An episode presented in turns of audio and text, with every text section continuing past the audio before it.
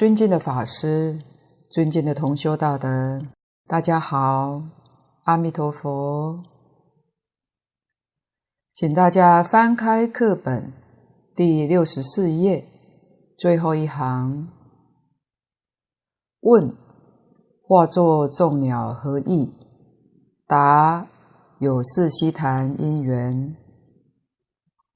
凡情喜此诸鸟。顺情而化，令欢喜故。这都是假设的问答。佛为什么要化作众鸟来说法呢？就是四悉檀的因缘。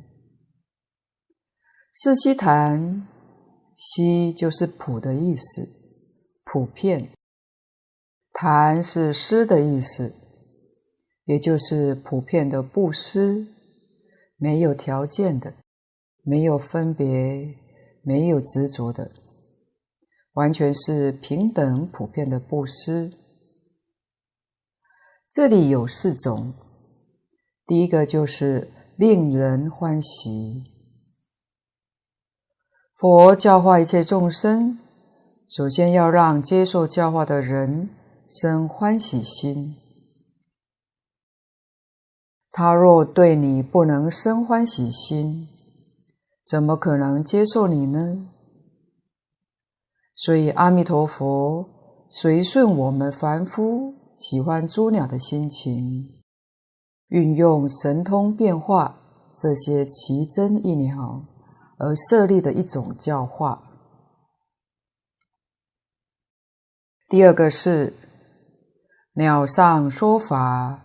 令闻生善故，鸟都会说法，我们想想很惭愧，人不如鸟，可以警策自己，勉励自己，这是生善，我们的善心自然就生起来了。第三个是。不与鸟起下类想，对治分别心故。本来我们一般对于鸟类禽兽是看轻了，没瞧得起它们。现在鸟居然能说法，居然能够做我们的老师，于是对于鸟起了尊重心，不会轻慢了。这是把自己的烦恼去掉。什么烦恼呢？贡高我慢的习气，断除自己的习气，所以去恶。第四个，鸟即弥陀，令物法身平等，无不具，无不造故。鸟是阿弥陀佛变化所做的。这里，如果我们要是能深深去体会，阿弥陀佛是性德变现的，也就是自性，自性变现之物。换句话说，哪一样不是自性呢？于是从这个地方。确实令人恍然大悟，明心见性，这是第一义，这是最殊胜的利益，这是四悉檀的略说。现在再一条一条来说明它。第一个，佛说法先观机，这是讲教学法。佛实在是最高明的老师，他教学的方法真正是第一。凡是亲近佛陀、接受佛教育的，没有一个不开悟，没有一个不正果，都得利于佛陀教学方法之好。教学里面最重要的。是先要观机，观察接受教学的这个人，他的根性、根气也就是说，他的程度、爱好、生活习惯、思想背景，样样都了解，然后运用方法就能恰到好处。敬老举过一个浅显易懂例子，就是在讲台上学习讲演，要怎么讲法才能讲得成功呢？我们一起来学习一下，这些都是从佛经里面佛陀的教学原理得到的启示。总结起来，有几项要注意到的。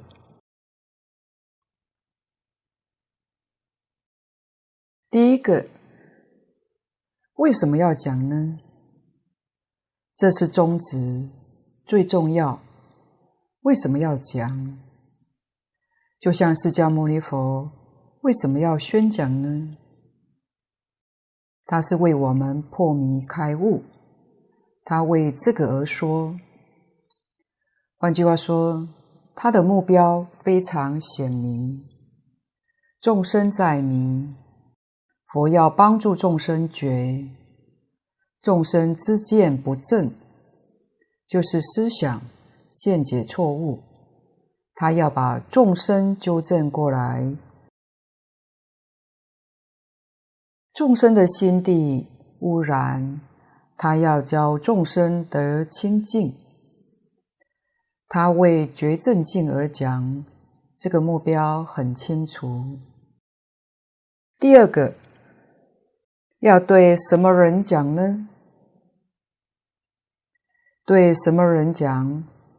这个人要清楚，人的根性里头有立根、顿根，这就是要关机。你必须对这个人了解。基本上，古今中外，人类的思想不一样。生活方式不一样，喜好也不一样，都要考虑到。在现在这个社会上，对受过高等教育的人讲法，可能必须得说一番大道理，说得很透彻，甚至也要带点科学性证据。让他们听得很开心。做生意的人想赚钱，想法就又不一样。跟他讲这个经可以帮助他赚钱，可以帮助拓展他的事业，他会有兴趣听。所以一切众生，他们所学的不一样。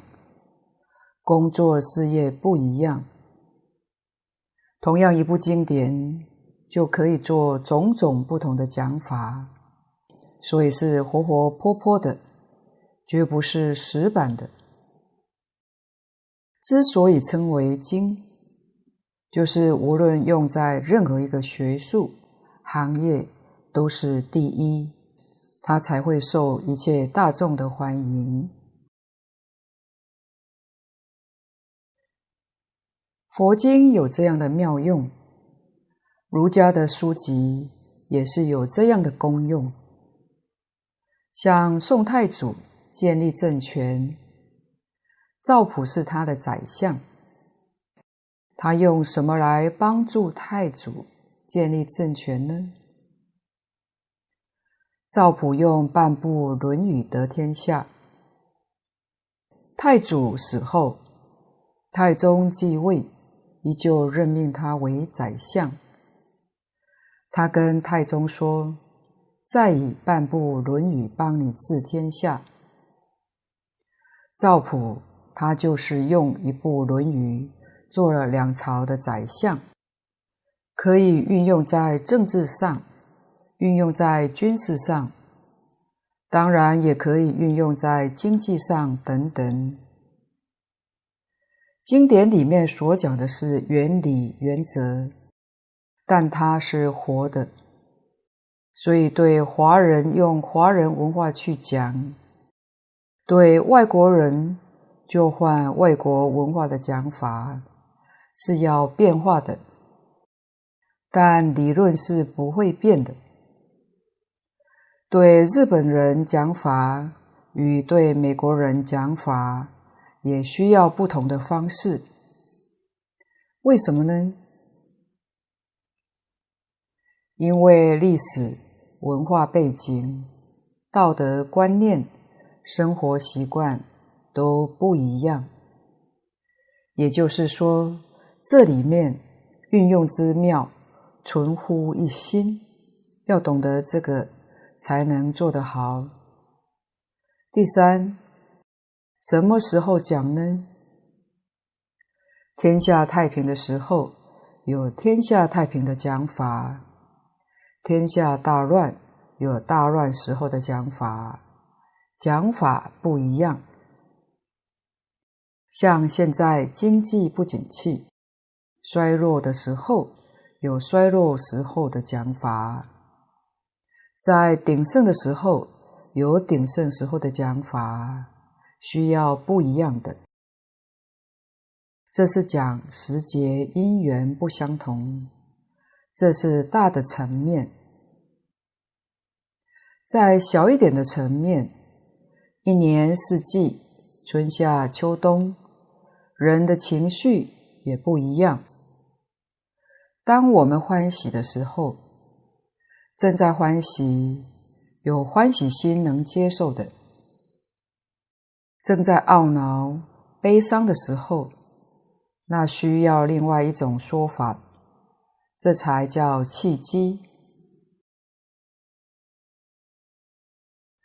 佛的教学方法，对于这些事项上，是透彻到了圆满究竟，这是大学问。我们若不细心去体会，怎么能够把它应用在生活上、应用在教学上呢？所以要懂得时节因缘，这些叫关机，通通清楚明白了，就好像大夫治病，先诊断你的病情，完全了解之后。再考虑处方，譬如佛经这么多，应该选择哪一种好对症下药呢？可见得选择是为众生选择的，不是为自己选择。就像大夫帮人看病，处方是为病人开的。不是为自己的，所以经论这么多，我们在这里面做选择，选了这一部经后，怎么讲呢？这是指讲的技巧，它是因时、因地、因事种种的不相同。这个技巧里面，四悉檀。通通都包括在里头。用什么方法说了，让他欢喜接受，真正能够领悟，帮他破迷开悟，使他得到真实的利益。最后讲完之后，要检讨效果，然后再求改进。所以谈到第一个，凡情喜此诸鸟，这是讲凡情。这个世间喜欢小动物的人很多，凡情喜欢，特别喜欢这些鸟。为什么没有讲到其他的小动物呢？其他小动物在西方世界。有没有呢？当然是有的。为什么没说呢？古时候大部分的人喜欢养鸟，可能鸟叫的声音好听，所以以前养鸟的人很多。以前养鸟的人，大概祖父那一辈的，早晨到公园散步，都会带着鸟笼一起去运动散步。现在几乎看不到了，反而现在带小狗、小宠物出去散步的人很多。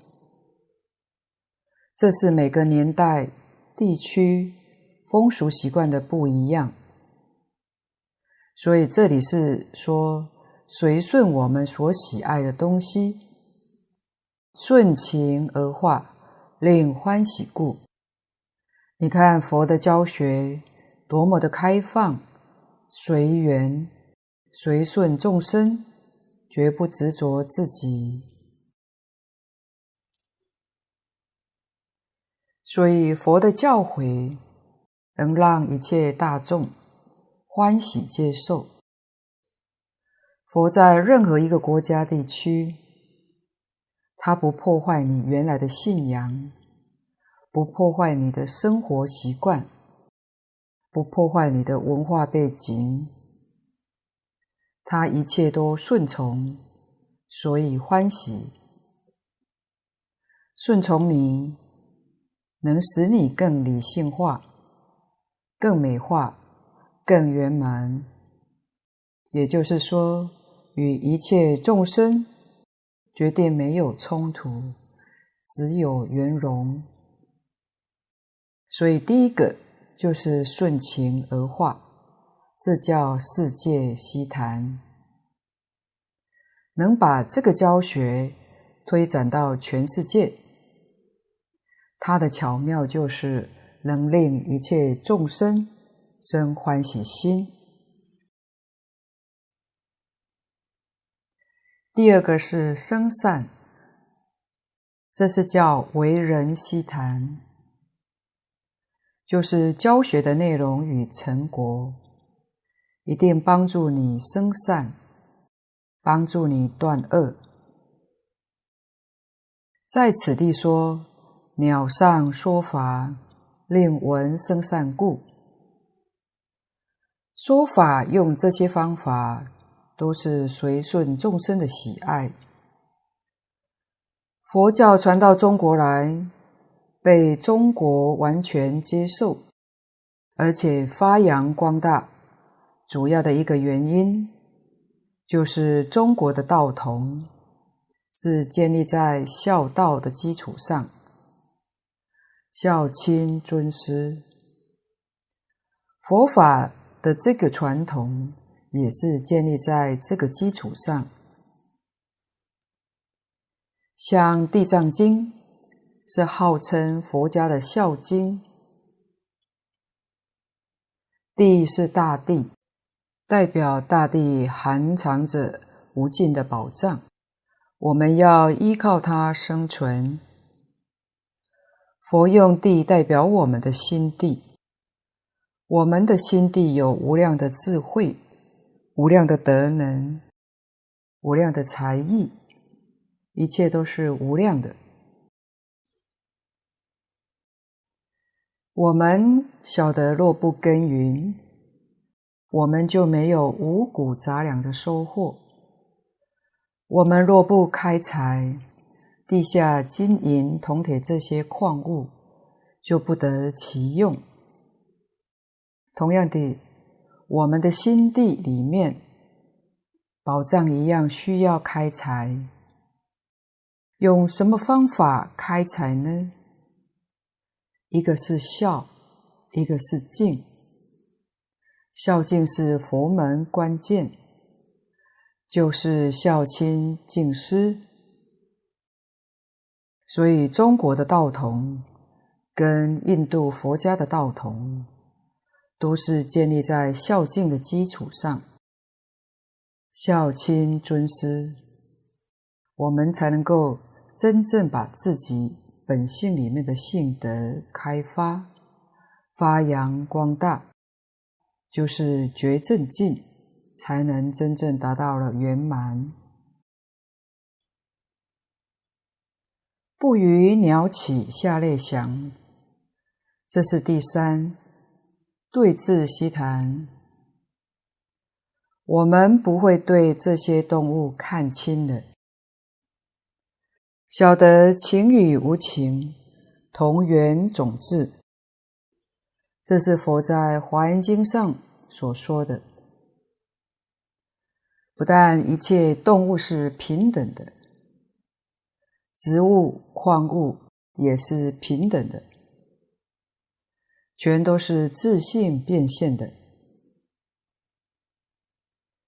就是《华严经》上所讲的“唯心所现，唯识所变”，是也是我们真心本性，真心本性起作用叫事，所以是自心所变现之物，哪有不平等的道理啊？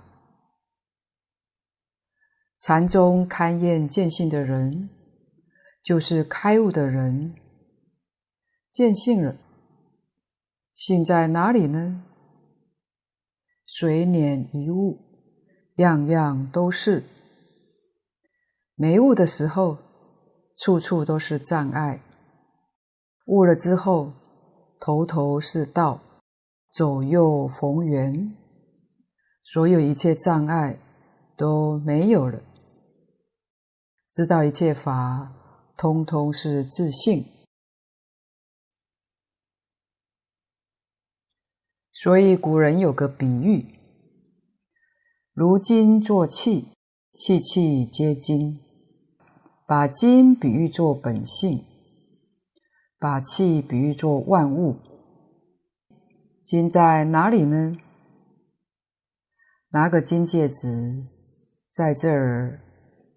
拿个金项链，在这儿都是，这才是佛法讲平等的真正原因。它本来平等，通通是自信变现的，所以贡高我慢这个念头完全没有了。万法是平等的。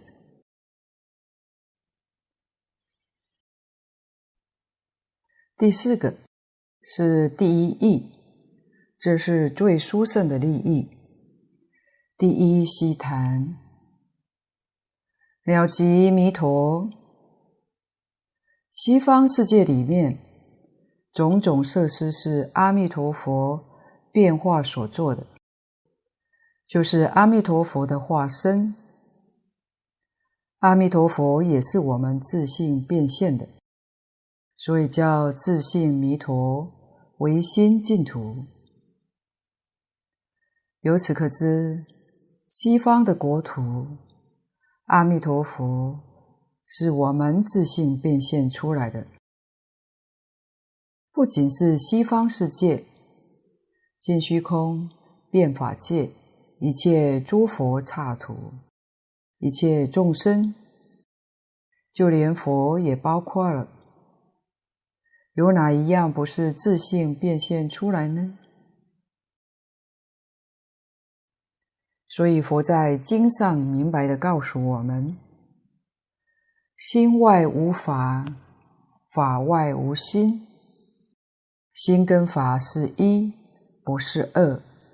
心是能变，法是所变，能所不二。譬如。心是金，法是器，金跟器怎么能分开呢？你真正领悟到这个道理，真正察觉到这个事实真相，你的心平等了，这是真平等，生佛平等，众生跟佛平等。情与无情平等，一切万法平等，令物法身平等，无不具，这是理。心性里一样不缺，圆满具足，无不造，造就是变现，具足是自己的本能。本来具足，六祖开悟的时候所说的“何其自信本来具足”，一样都不欠缺。何其自信能生万法，能生万法就是无不造。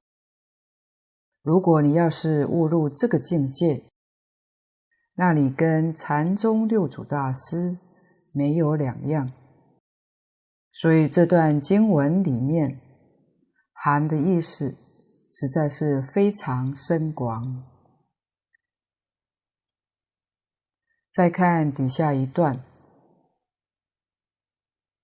此中显微风树王等因，及一切依正假实，当体即是阿弥陀佛三身四德。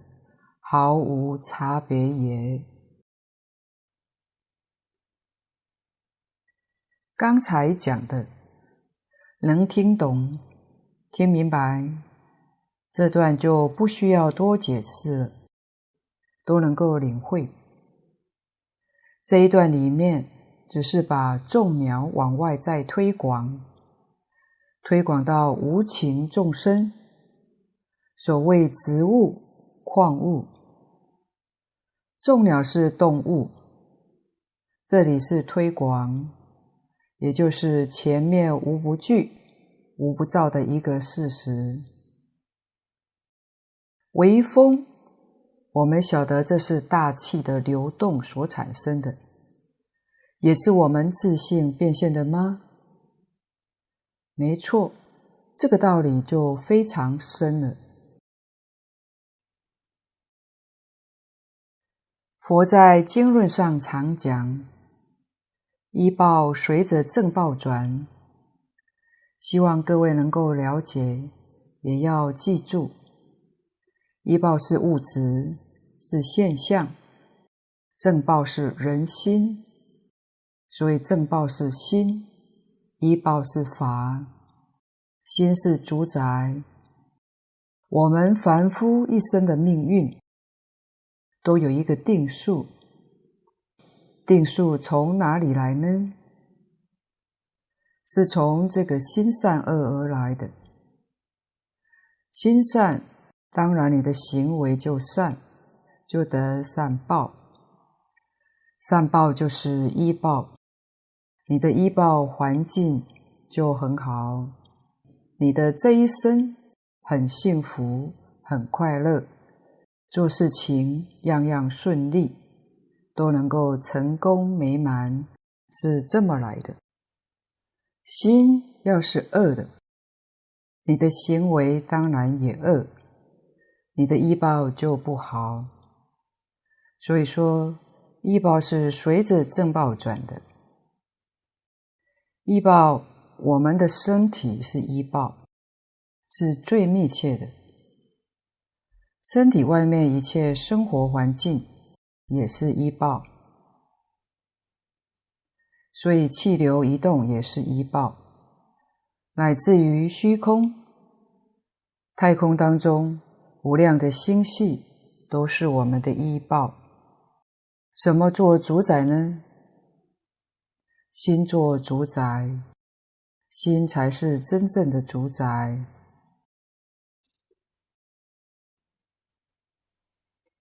从历史上去观察，在中国大凡治世的时候，就是这个世间太平，人民丰衣足食，这个时候的道德观念决定是人心淳厚。在国家动乱的时候，人心就薄了。很多的坏习气现前，所以感召世间的动乱，也赶来天灾人祸。天灾人祸都是属于医报的环境。佛跟我们讲，有共业、别业。共业当中有别业，别业当中有共业。共业是什么呢？大众都要受这个灾难，大家造一样的业，一起受，这叫共业。跟着一起受的时候，自己个人比别人生活的幸福，跟别人造不一样的业，叫别业。我们必须要知道，共业、别业皆由善恶的不同。西方极乐世界纯善无恶，都是修。觉正净而往生的，心地都清净，心净则土净，正报净，当然依报就净。何况还有一位修行真正到家，觉正境真正达到究竟圆满的阿弥陀佛，他在那里主持教化。我们自己以清净心与佛的觉正境感应道交，依报哪会不好呢？所以为风树王就代表一切的物质环境。树是经上讲的七宝行树，王是讲树上庄严的罗王，在古代中国。罗网是用来庄严宫殿的，还没有用到一般的树上。西方极乐世界的树都用了罗网，那真是富贵到了极处。一切依正假实，假是讲相，实是讲性。假是所变的万法，实是能变的心性。当体即是阿弥陀佛三身四德，毫无差别。阿弥陀佛的法身、报身、应化身，这叫三身。三身里面，法身比较上难懂。法身从理上说，就是真心本性；从事上说，就是一切万法。一切万法是自己，这是很难懂的。大德常以做梦做比喻，要我们从当中去领悟。我们都有做梦的经验。在梦中一定有自己，也许梦到一些人，也会有山河大地，也有树木花草等等。梦中所有的境界，在醒来之后，细细去想想，它是从哪里来呢？有不少人知道，梦是我们意识心变现的。它是能变，梦中境界是所变。醒过来后想一想，梦中那个我是我，梦中别人是不是我呢？是我变的，不是他跑到我梦里来的。梦里面山河大地还是自己，心外无法。法外无心，是一个，才晓得宇宙一切万有，原来就是一个自己，除自己之外，什么也没有。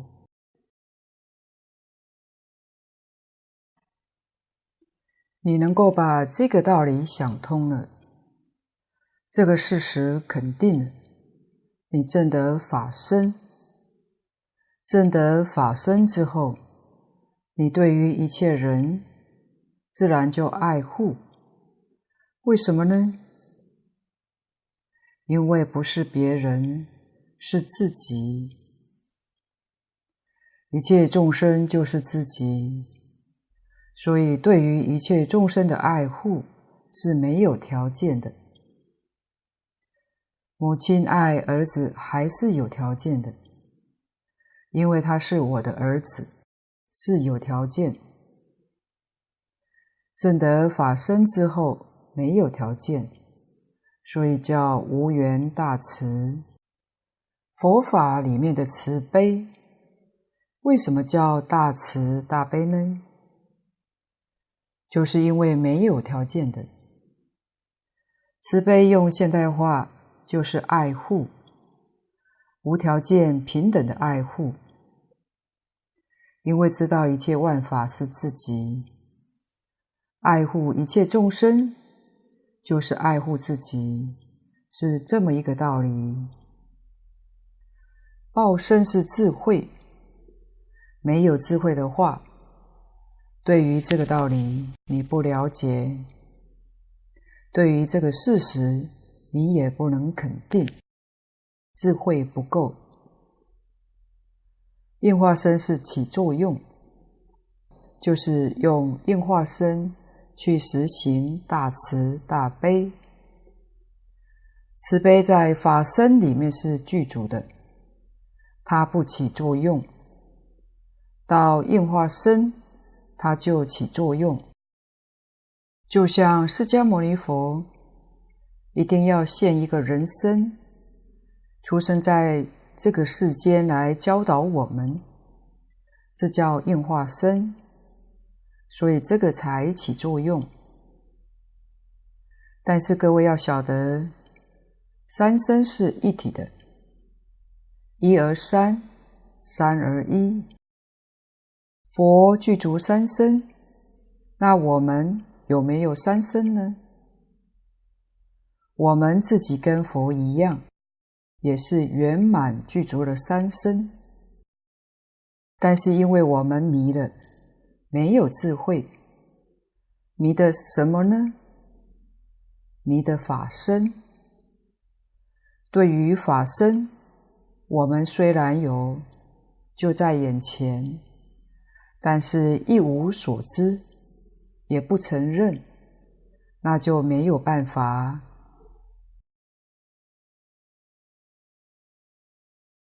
可见得我们迷惑颠倒、执着实在是非常严重，还死不承认。所以，我们今天这个报身叫业报之身，造善恶业报。佛菩萨是智慧的报身，这是为什么？凡夫跟佛的不相同，就是凡夫始终在迷邪然。不觉不正不清净，而觉正净就是三身，通通都现前了。四德是常乐我净，三身都有四德。常是不生不灭。我们今天在明，所感触的一切法。都是生灭法。佛菩萨看一切法不生不灭，原因在哪里呢？用的心不一样。我们凡夫用的心是生灭心，就是念头，一个念头起，一个念头灭，这个心叫生灭心。用生灭心观察宇宙人生，通通都是生灭的。佛的心是真心，是用本性，用真心，真心不生不灭。真心是没有念头，就没有生灭。所以用真心来观察宇宙人生。宇宙人生是不生不灭的，这叫常。上次也有特别强调过定，定心里头没有生灭。如果我们的心里头还有念头起灭，那不是定。定的时候，生灭的念头没有了，那才叫定。用真心才能够见到宇宙人生的真相。用生昧的念头，这个心是永远见不到宇宙人生真相。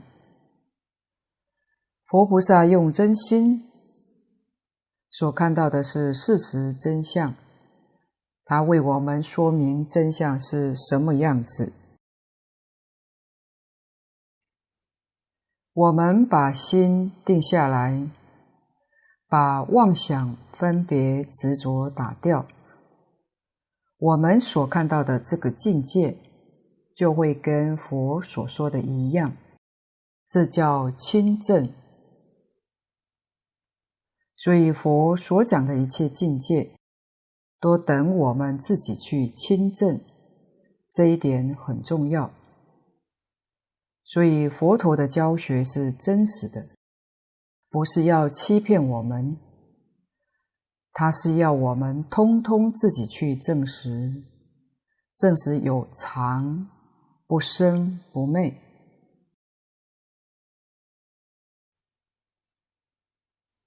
其次，我们先来讲我，我们现在是凡夫。常乐我净，有名无实。要等到几时真正成就觉正境，常乐我净这四个字就都是实在的。我是什么呢？佛经里面讲我的定义是主宰，是自在。佛经这个定义主宰。我们真的没有。如果有的话，我应该年年十八，我能做得了主宰。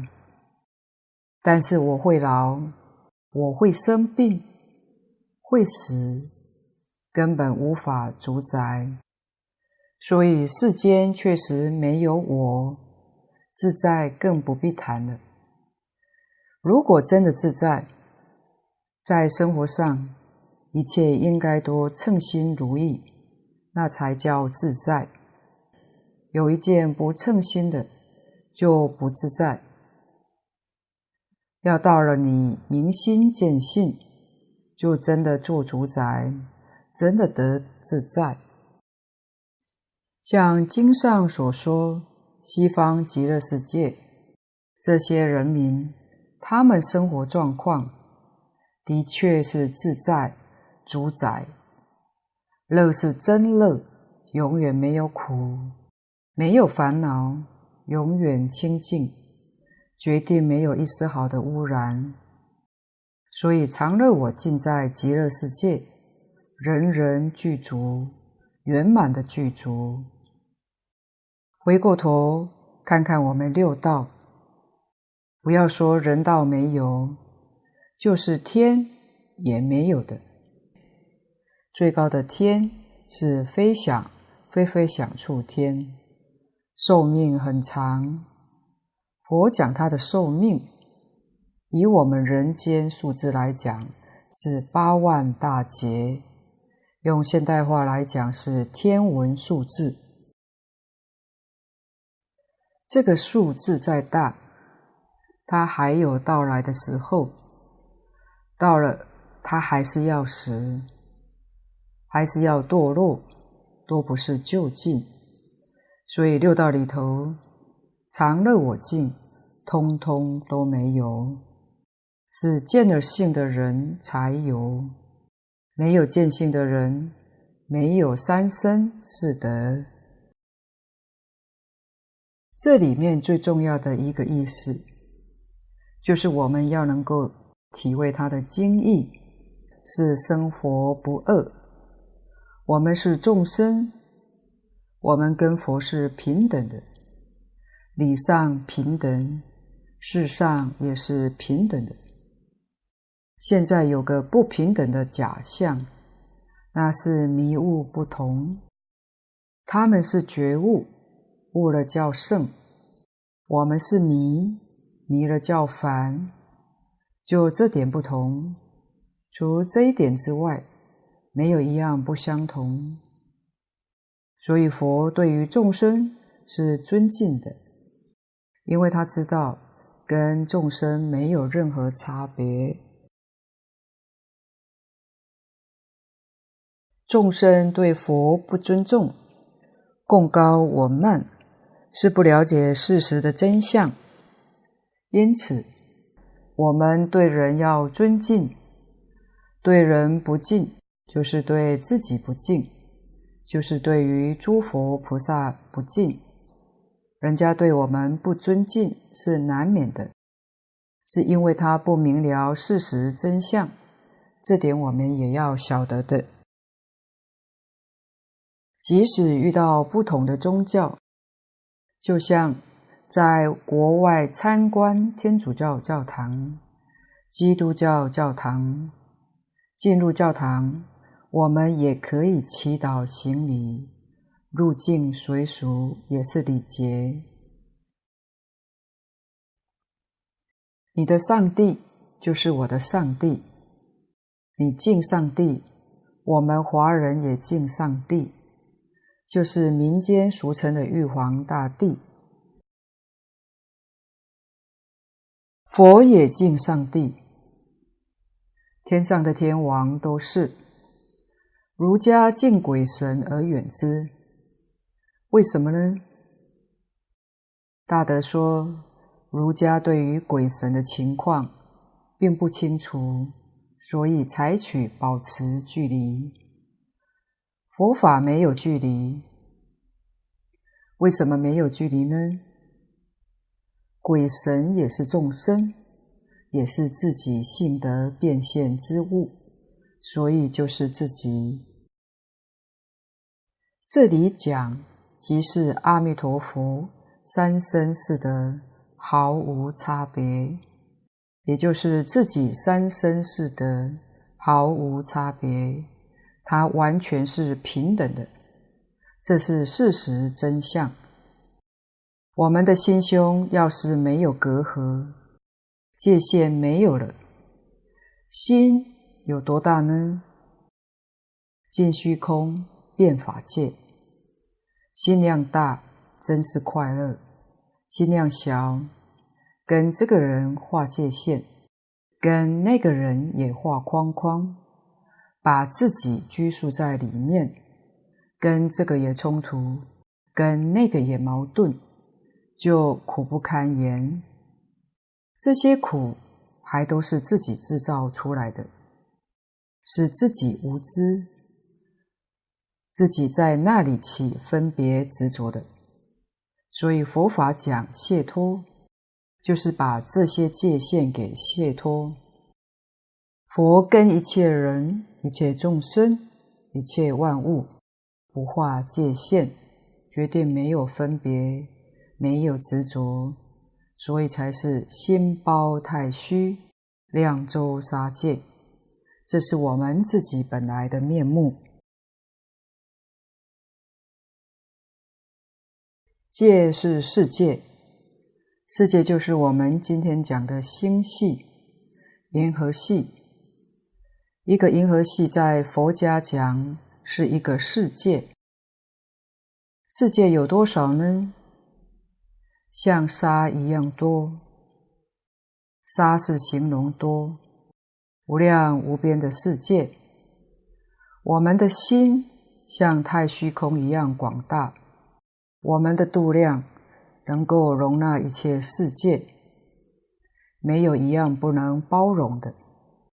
这是阿弥陀佛三身四德毫无差别里面的精华精义，是要让我们体会自己跟一切众生、跟阿弥陀佛无二无别。舍利弗，彼佛国土微风吹动，珠宝行树及宝楼王。初为妙音，譬如百千种乐同时具作，闻是音则，自然皆生念佛、念法、念僧之心。这段经文是说法的第二段，内容是讲行树言法。前面一段说的是众鸟，是讲有情的；这一段是讲无情的，就是佛法里面常说的六层说法。在极乐世界，这个现象非常的明显，每个人都很容易感触得到，而得到闻法的利益。其实六层说法在我们这个世间也不例外。问题是一般大众的根性闭塞，所谓是视而不见，听而不闻。如果根性聪利的人，他能够察觉得到的，佛在经上说的，跟我们历史上传记里面所记载这些事情也不少，也时有所闻。像苏东坡游庐山的时候，他是个聪明人，他的观感跟一般人就不一样。他有名的诗句：“溪声便是广长舌，山色岂非清净身。”这句子一般听起来是很有禅味的。这就是他对于无情的领受，是有少数根性力的人，对于大自然种种的声色，能够令他开悟，见色闻声。有感悟。以前在禅宗大德里面，这样开悟的人不少。但是西方极乐世界情形跟这个不一样。他确实音声里面流露出来的是讲经说法，他真的是这样的，甚至于。我们心里有疑问、有疑惑，自然的、无情的这些众生，就能帮助我们解答问题。感应道交在西方极乐世界，用现代话说是非常敏感的，在我们这个地方显得很迟钝，因此。没有一样问题不能解答，而且都是纯正，没有错误的说法。今天的分享报告先到此地，不妥之处，恳请诸位大德同修不吝指教。谢谢大家，感恩阿弥陀佛。